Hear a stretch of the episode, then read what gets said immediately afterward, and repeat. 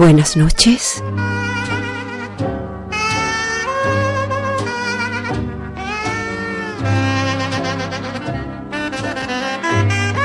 Bienvenidos.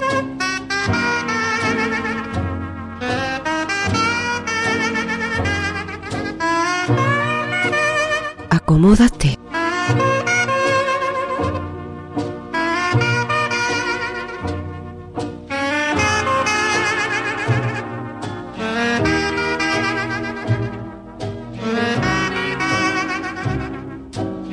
Cierra los ojos.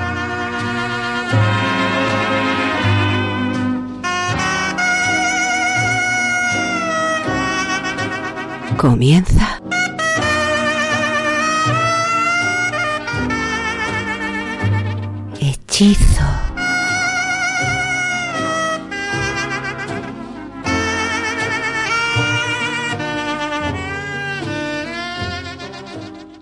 Mientras por competir con tu cabello, oro bruñido, el sol relumbra en vano, mientras con menosprecio en medio el llano, mira tu blanca frente el lirio bello, mientras a cada labio, por cogello, siguen más ojos que al clavel temprano, y mientras triunfa con desdén lozano del luciente cristal tu gentil cuello, goza cuello, cabello, labio y frente, antes que lo que fue en tu edad dorada oro, lirio, clavel, cristal luciente, no sólo en plata o viola troncada se vuelva, mas tú y ello juntamente, en tierra, en humo, en polvo, en sombra, en nada.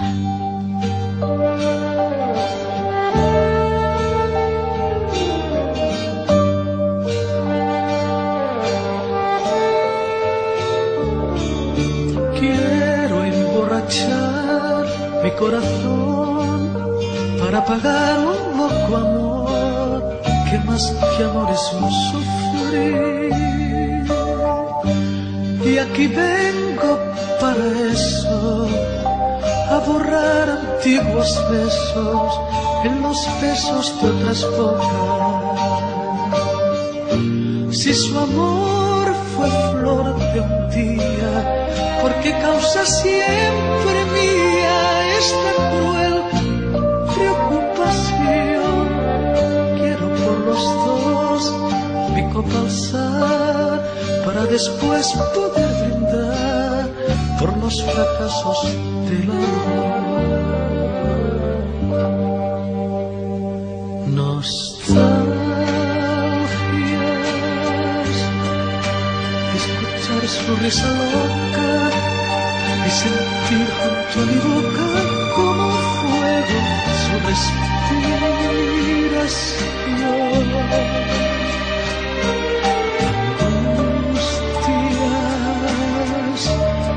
De sentirme abandonado y pensar que otro a su lado pronto, pronto le hablará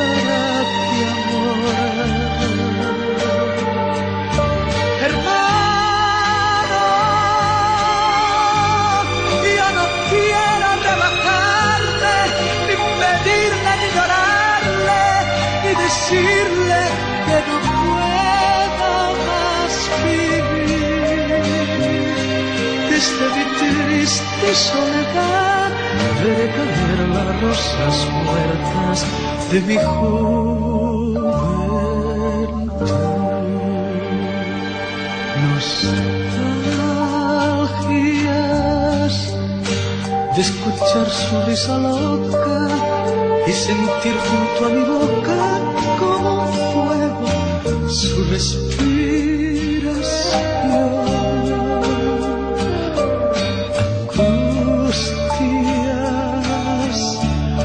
sentirme abandonado y pensar que otro a su lado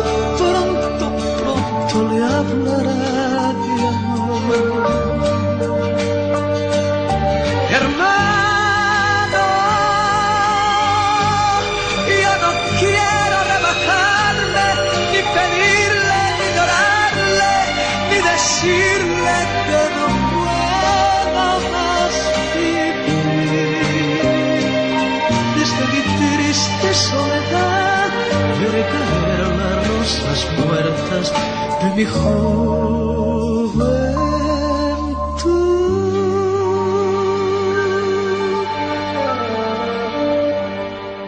Hechizo.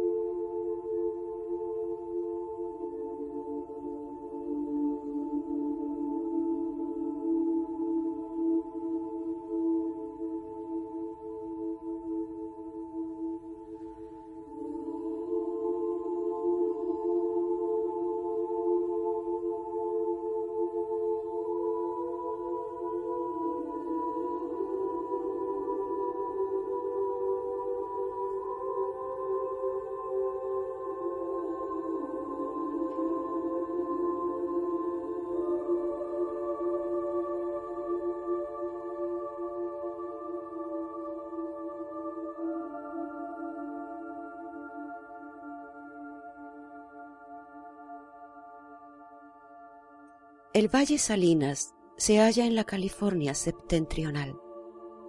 Es una cañada larga y estrecha que se extiende entre dos cordilleras montañosas.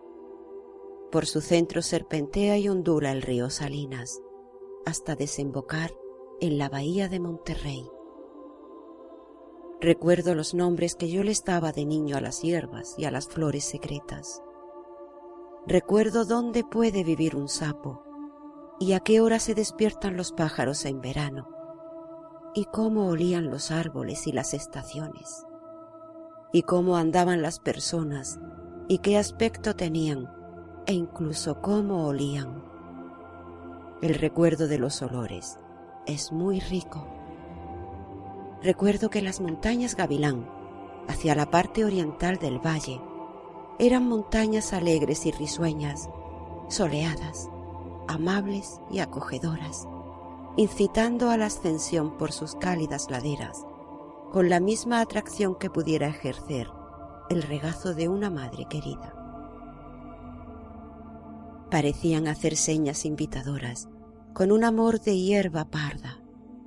Las montañas Santa Lucía se levantaban contra el cielo al oeste e impedían que se viese el mar abierto desde el valle eran unas cumbres negras y amenazadoras, hostiles y peligrosas. Siempre experimenté en mí un sentimiento de temor por el oeste y de amor por el este. De dónde me pudiera haber venido semejante idea, yo no alcanzo a discernirlo, a no ser por el hecho de que el día alboreaba sobre los picos de los gavilanes, mientras que la noche surgía tras el espinazo de la Santa Lucía. Puede ser que el nacimiento y el ocaso del día tuviesen algo que ver en lo que yo sentía por los dos macizos montañosos. De ambos lados del valle fluían riachuelos provenientes de los cañones y torrentes montañosos, que iban a unir sus aguas a las del río Salinas. En los inviernos húmedos y lluviosos, los arroyos corrían llenos y hacían crecer de tal modo el caudal del río que sus aguas hervían y rugían tumultuosas de ribera a ribera, y en esas ocasiones el río llegaba a convertirse en un peligro. Arrancaba las cercas de los campos e inundaba acrecenteros de terreno. Arrastraba establos y casas enteras que seguían corriente abajo, flotando y bamboleándose atrapaba vacas, cerdos y ovejas y los ahogaba en su agua parduzca y fangosa para llevar sus cadáveres al mar. Luego, llegada ya la tardía primavera, el río refluía de sus riberas y reaparecían las arenosas orillas. Y en verano el río casi dejaba de existir. Solo quedaban algunos charcos en los lugares donde antes había profundos remolinos junto a una empinada ribera. Volvían las eneas y las hierbas, y los sauces se erguían con los restos de la inundación sobre sus ramas superiores. El Salinas era solamente un río de temporada. El sol del estío lo obligaba a meterse bajo tierra. No era un río muy bonito que digamos, pero era el único que teníamos. Así es que nos jactábamos de él, diciendo lo peligroso que era en un invierno lluvioso y lo seco que estaba en un verano de sequía. Podemos jactarnos de lo que sea si no tenemos otra cosa. Quizá cuanto menos se tiene, más se siente uno inclinado a la jactancia. El fondo del valle Salinas, entre las montañas y al pie de sus laderas, es llano porque el valle fue el fondo de una ensenada marina que se adentraba un centenar de millas en la tierra. La desembocadura del río, en Moss Landing, era hace siglos la entrada de esa penetración marina. Una vez, a 50 millas valle abajo, mi padre abrió un pozo. La perforadora encontró primero tierra superficial, luego grava y por último blanca arena marina, llena de conchas e incluso fragmentos de huesos de ballena. Había veinte pies de arena y luego reaparecía la tierra negra, donde se encontró un pedazo de pino rojo, esa madera imperecedera que no se pudre jamás. Antes de haber sido un pequeño mar interior, el valle debió de haber sido una selva. Y todas esas cosas habían ocurrido exactamente bajo nuestros pies. A veces, de noche, me parecía que sentía la presencia del mar y de la selva de pinos rojos que había existido allí mucho antes. En el centro del valle, donde había acres de terreno llano, el suelo era fértil y la buena tierra alcanzaba gran profundidad. Requería solo un invierno con muchas lluvias para que se cubriese de flores y hierba. La cantidad de flores que brotaban tras un invierno lluvioso era increíble. Todo el fondo del valle y las laderas de las montañas aparecían alfombrados de altramuces y amapolas. Una vez, una mujer me dijo que las flores de colores vivos parecen todavía más brillantes si se mezclan con unas cuantas flores blancas que las hagan resaltar. Cada pétalo de altramuz azul era ribeteado de blanco, de modo que un prado lleno de altramuces es del azul más intenso que imaginarse pueda. Y entre ellos, como grandes manchas coloreadas, se veían grupos de amapolas californianas. Estas son también de un color llameante, que no es ni anaranjado ni oro. Si el oro puro estuviese en estado líquido y pudiese formar una espuma, esa espuma áurea tendría el color de las amapolas. Al terminar la estación de estas flores, aparecía la mostaza amarilla, que crecía hasta alcanzar una gran altura. Cuando mi abuelo llegó al valle, la mostaza era tan alta que un hombre montado a caballo mostraba solo la cabeza por encima de las flores amarillas. En las tierras altas crecían entre la hierba botones de oro, rosados beleños y violetas amarillas de pistilos negros. Y cuando la estación estaba ya algo avanzada, se veían hileras rojas y amarillas de pinceles indios. Estas flores crecían únicamente en lugares abiertos y soleados. Bajo las grandes encinas sombrías y tenebrosas florecía el culantrillo, de agradable aroma, y bajo las márgenes musgosas de los riachuelos colgaban verdaderos haces de helechos de cinco hojas y áureos dorsos.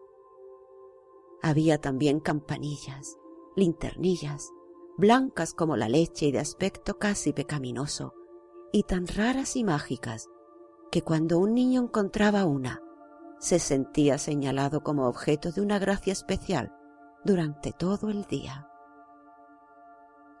Cuando llegaba junio, las hierbas dominaban y empezaban a volverse pardas, y las montañas también, pero su color no era exactamente pardo, sino una mezcolanza de oro, azafrán y rojo, un color que no se puede describir.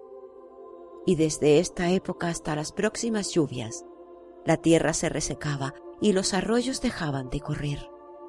En la tierra llana se formaban grietas y el río Salinas desaparecía bajo sus arenas. El viento soplaba por el valle, levantando polvo mezclado con briznas de paja, y se volvía más fuerte e impetuoso a medida que bajaba hacia el sur, para cesar totalmente a la caída de la noche. Era un viento áspero y nervioso, y las partículas de polvo que arrastraba se introducían en la piel y quemaban los ojos. Los hombres que laboraban en los campos llevaban anteojos y se ataban pañuelos sobre la nariz para evitar que les penetrara el polvo. La tierra del valle era profunda y rica, pero las laderas de los montes se hallaban solo recubiertas por una delgada capa de tierra vegetal, no más profunda que las raíces de la hierba, y cuanto más se ascendía por las laderas, más delgada se hacía esa capa, a través de la cual asomaba ya la roca desnuda, hasta que al llegar al límite de las matas y matorrales, no era ya más que una especie de grava rocosa que reflejaba cegadoramente la ardiente luz del sol. He mencionado los años de abundancia, cuando llovía en cantidad, pero había también años de sequía que aportaban el terror al valle. El agua estaba sujeta a un ciclo de treinta años. Había cinco o seis años lluviosos y óptimos, en que caían de 19 a 25 pulgadas de lluvia, y la tierra reventaba de hierba. Luego venían seis o siete años regulares, con 12 o 16 pulgadas de lluvia. Y por último, venían los años secos, y la lluvia disminuía a veces hasta siete u ocho pulgadas. La tierra se secaba y las hierbas asomaban tímidamente hasta una mísera altura, y en el valle aparecían grandes espacios pelados. Las encinas adquirían una corteza áspera y la artemisa se volvía gris. La tierra se resquebrajaba, las fuentes se secaban y el ganado mordisqueaba apáticamente las ramitas secas. Entonces los granjeros y rancheros se sentían llenos de disgusto y de rencor contra el valle Salinas. Las vacas se enflaquecían y llegaban incluso a morirse de hambre. Las gentes tenían que llevar el agua en barricas hasta las granjas para poder beber el precioso líquido. Algunas familias lo vendían todo por una cantidad irrisoria y emigraban. Y siempre sucedía que, durante los años de sequía, las gentes se olvidaban de los años de abundancia, mientras que durante los años lluviosos se borraba por completo de su memoria el recuerdo de los años secos. Siempre sucedía así.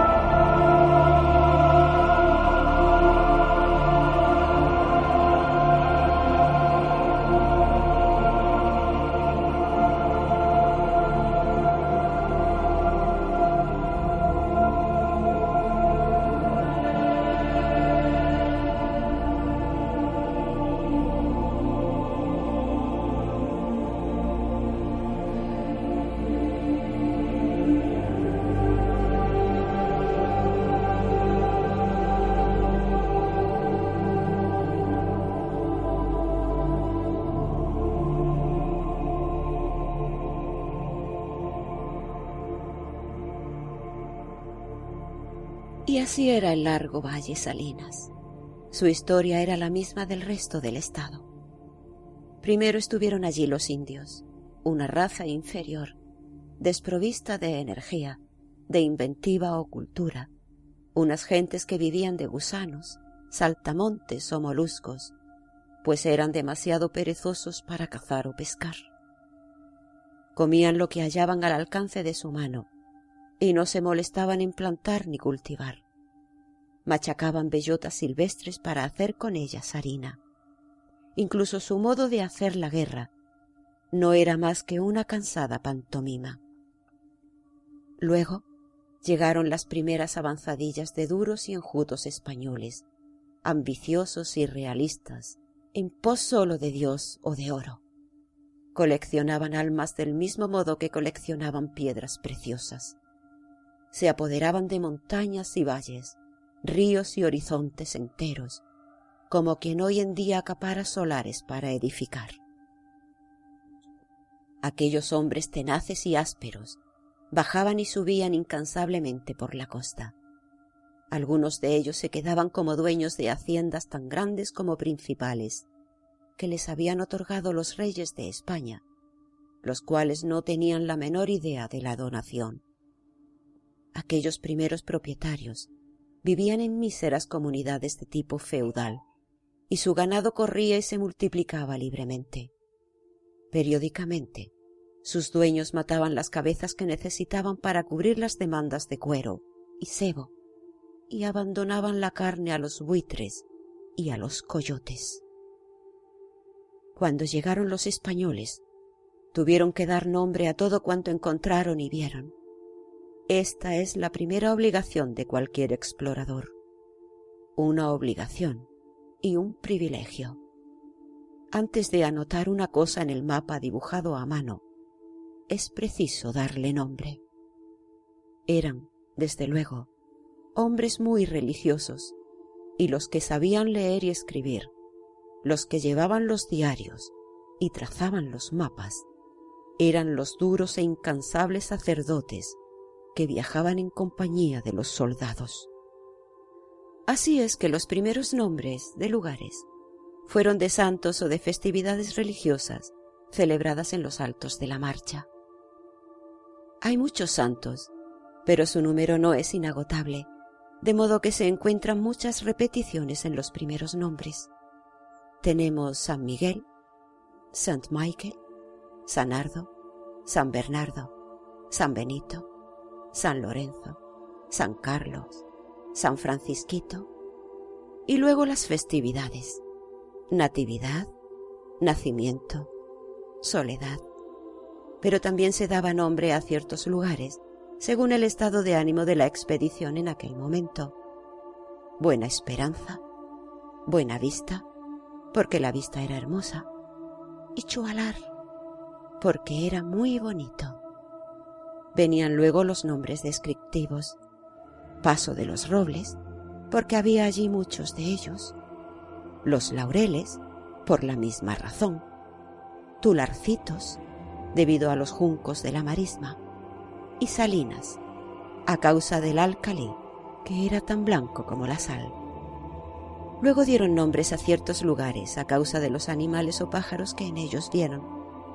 Gavilanes, por los gavilanes que volaban sobre aquellas montañas. Topo, por la presencia de este animalejo. Los gatos, debido a los gatos salvajes. La inspiración la daba a veces la propia naturaleza del lugar. Sahara, una taza y una jarra, laguna seca, un lago de secado, corral de tierra, porque había un cercado de tierra, paraíso, porque era como el cielo. Luego vinieron los americanos, más codiciosos porque eran más numerosos. Tomaron posesión de las tierras, y rehicieron las leyes para que sus títulos de propiedad resultaran buenos. Y las granjas se extendieron por todo el valle, primero en las cañadas y luego subiendo por las laderas de los montes, pequeñas casas de madera techadas con tablas de pino rojo y corrales formados por estacas hendidas. Allí donde surgía de la tierra el menor brillo de agua, se levantaba una casa y una familia comenzaba a crecer y a multiplicarse. A la entrada de estas moradas se plantaban enseguida esquejes de geranio y de rosal. Los caminos de carro reemplazaban las antiguas veredas y entre la mostaza amarilla aparecían los primeros cuadrados de los trigales y campos de cebada. A cada diez millas, en las carreteras más importantes, se encontraba una tienda surtida de todo lo necesario y un herrero, los cuales fueron, andando el tiempo, los núcleos de pequeñas poblaciones como Bradley, King City, Greenfield. Los americanos tenían más predisposición que los españoles a dar a los sitios nombres de personas. Después que se establecieron en los valles, los nombres de los lugares se refieren más a cosas que allí ocurrieron. Esos son para mí los nombres más fascinantes, porque cada uno de ellos me sugiere una historia que ya ha sido olvidada. Pienso en lo que significa bolsa nueva. En Morocojo. ¿Quién sería este moro y cómo llegaría hasta allí? En el Wild Horse Canyon, o sea, el cañón del caballo salvaje. Y en Mustang Grade, el repecho del potro musteño. Y Sheer Tail Canyon, o sea, el cañón del faldón de la camisa. Esta toponimia conserva un recuerdo de la gente que la inventó de una manera reverente o irreverente, descriptiva o incluso poética o peyorativa. A cualquier lugar se le puede llamar San Lorenzo, pero Cañón del Faldón de la Camisa o Morocojo es algo muy diferente. El viento soplaba y silbaba sobre las haciendas por las tardes, y los labradores comenzaron a plantar, para resguardarse de él, largas hileras de eucaliptos que a veces alcanzaban algunas millas. Así evitaban también que el viento se llevase la tierra acabada de arar, y así era poco más o menos el Valle Salinas, cuando mi abuelo llegó a él con su mujer y se estableció en la ladera del monte, a levante de King City.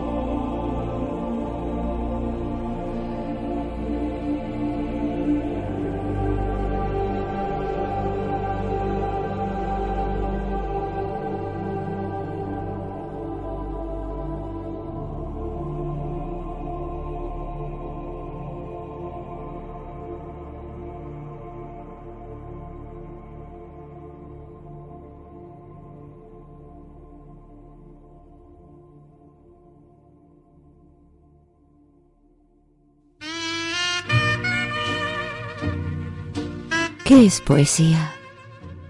Dices mientras clavas en mi pupila, tu pupila azul. ¿Qué es poesía? Y tú me lo preguntas. Poesía, eres tú.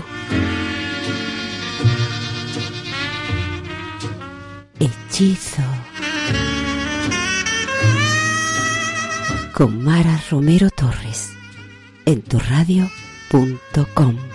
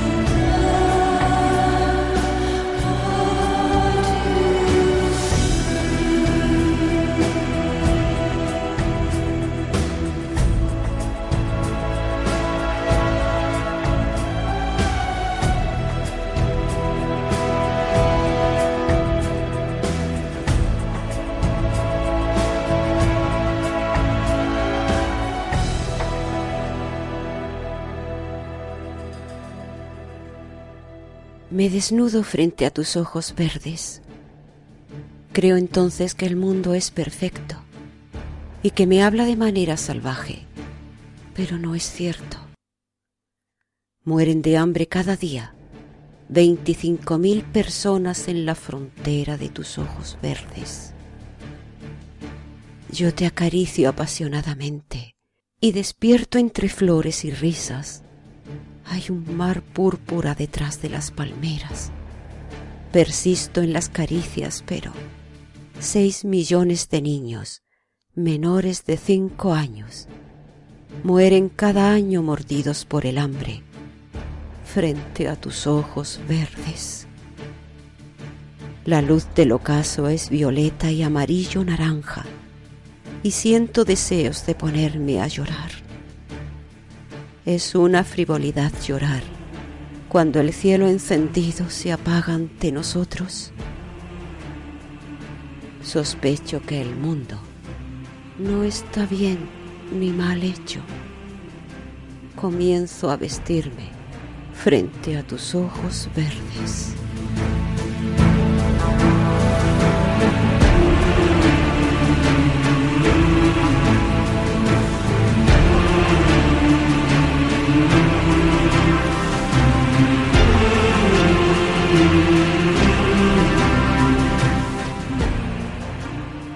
Se dice de un hombre que vivía en Madrid con cierto desahogo y credibilidad pero en medio de una crisis mundial, su situación cambió y se quedó sin nada.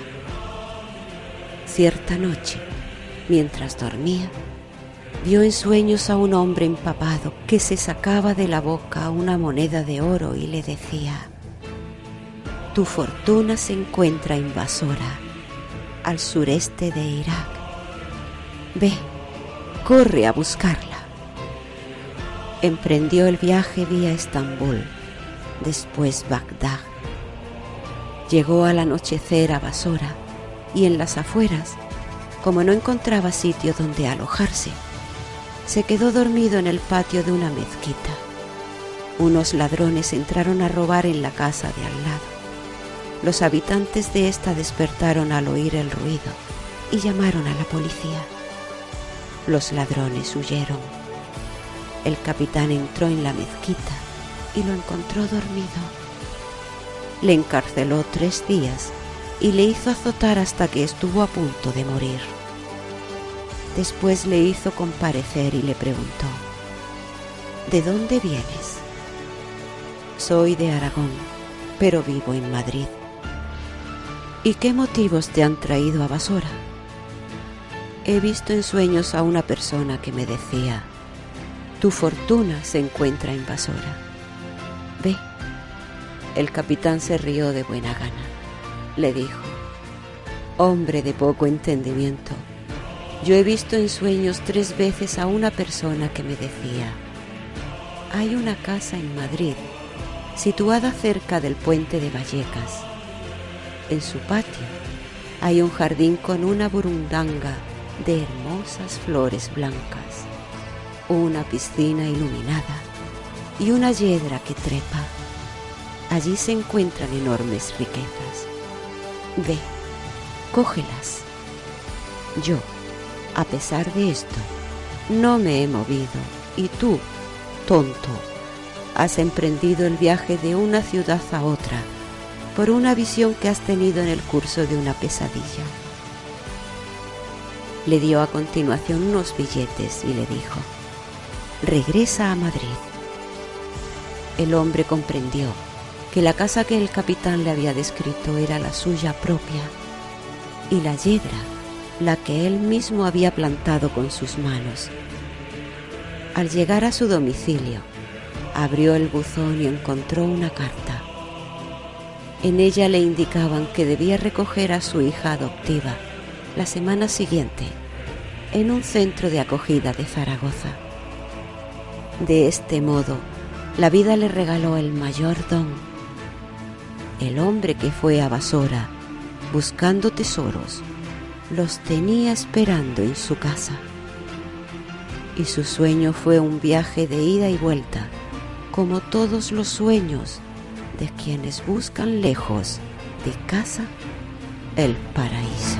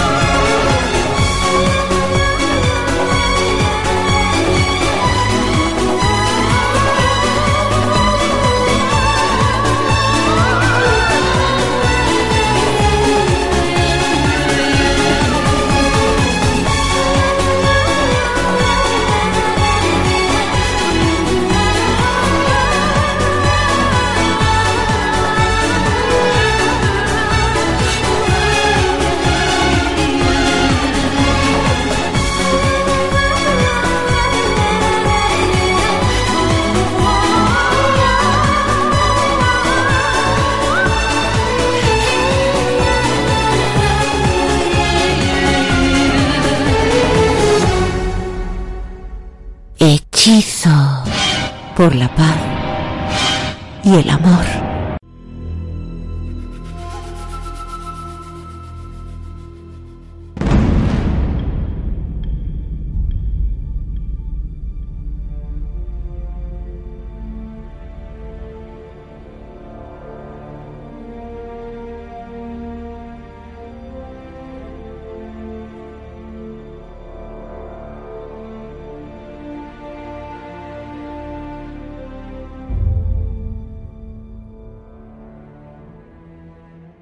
Que asomas a la puerta de esa tu rústica mansión. Para mi sed no tienes agua, para mi frío cobertor, parco maíz para mi hambre, para mi sueño mal rincón, breve quietud para mi andanza. ¿Quién sabe, Señor? Indio que labras con fatiga, tierras que de otro dueño son. ¿Ignoras tú que deben tuyas ser por tu sangre y tu sudor? ¿Ignoras tú que audaz codicia siglos atrás te las quitó? ¿Ignoras tú que eres el amo? ¿Quién sabe, Señor? Indio de frente taciturna y de pupilas sin fulgor, ¿Qué pensamiento es el que escondes en tu enigmática expresión? ¿Qué es lo que buscas en tu vida? ¿Qué es lo que imploras a tu Dios? ¿Qué es lo que sueña tu silencio? ¿Quién sabe, Señor? Oh raza antigua y misteriosa, de impenetrable corazón, que sin gozar ves la alegría y sin sufrir ves el dolor Eres augusta como el Ande, el grande océano y el sol. Ese tu gesto, que parece como de vil resignación, es de una sabia indiferencia y de un orgullo sin rencor. Corre en mis venas sangre tuya, y por tal sangre, si mi Dios me interrogase qué prefiero, cruz o laurel, espina o flor, beso que apague mis suspiros. O hiel que colme mi canción, responderíale dudando, ¿quién sabe, Señor?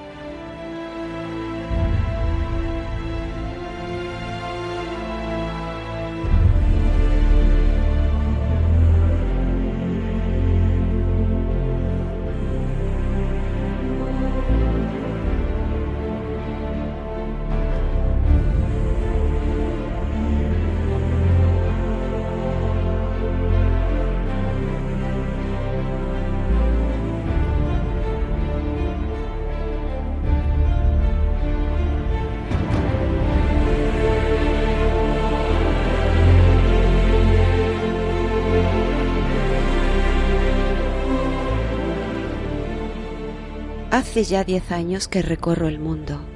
He vivido poco. Me he cansado mucho.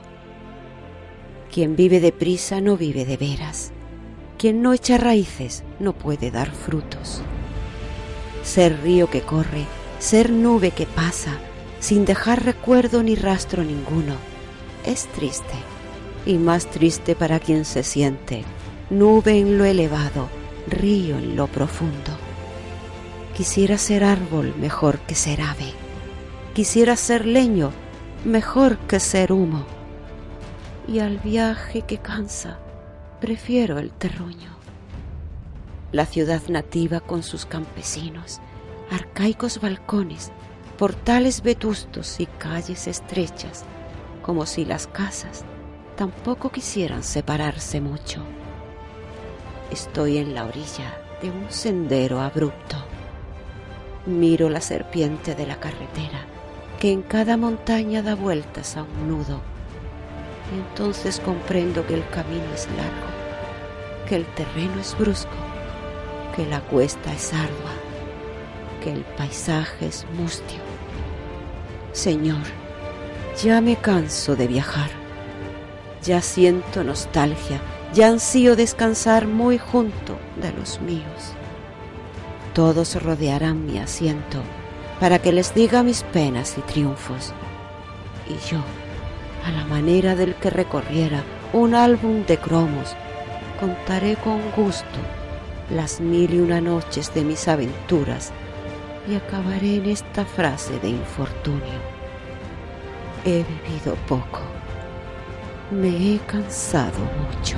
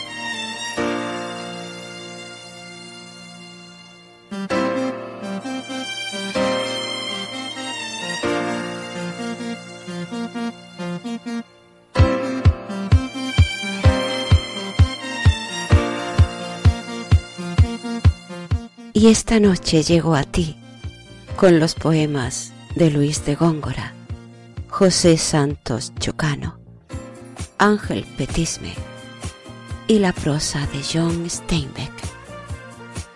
Sé muy feliz. No te olvides de que estoy contigo.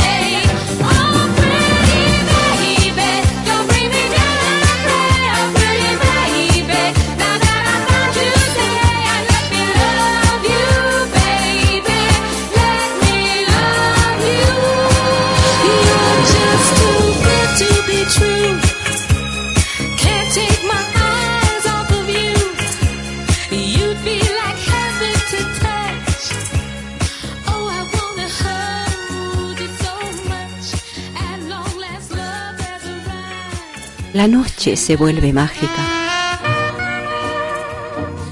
Para ti. Por ti.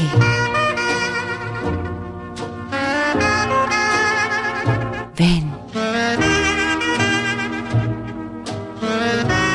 Te espero para compartir contigo la magia de un nuevo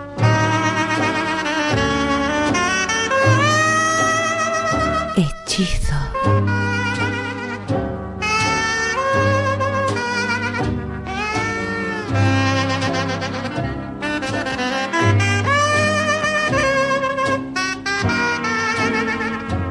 Desde Granada.